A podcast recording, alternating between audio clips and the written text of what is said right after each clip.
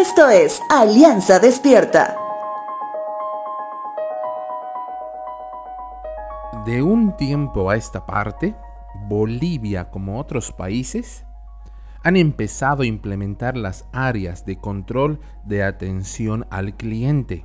Es decir, que si el cliente necesita dar su evaluación de la atención, tenga un espacio donde hacerlo, ya sea bueno o no tan bueno. Algo que hace 20 años no había tal como los hay hoy. Las grandes empresas inclusive tienen un número gratuito donde puedas hacer llegar tus comentarios. Los vehículos de estas empresas tienen una leyenda donde inclusive menciona un número para que reportes la forma de conducción del chofer de turno.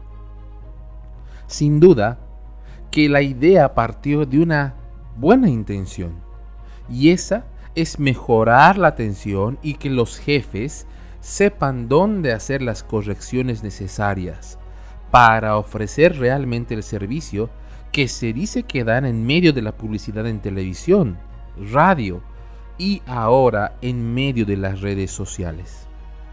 Sin embargo, ese espacio abrió otro debate que lo vemos hoy. ¿Cómo controlamos las opiniones de todos? Alguien dijo alguna vez, no podemos dejar contentos a todos. Y eso es algo totalmente cierto.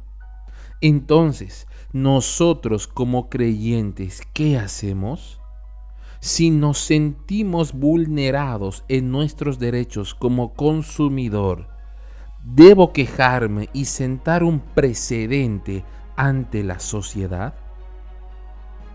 Isaías 51, verso 7 dice lo siguiente.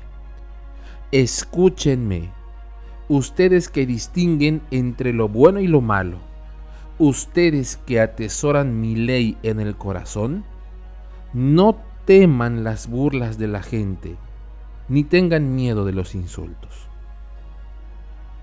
Un día, un hermano mayor en la fe me enseñó lo siguiente.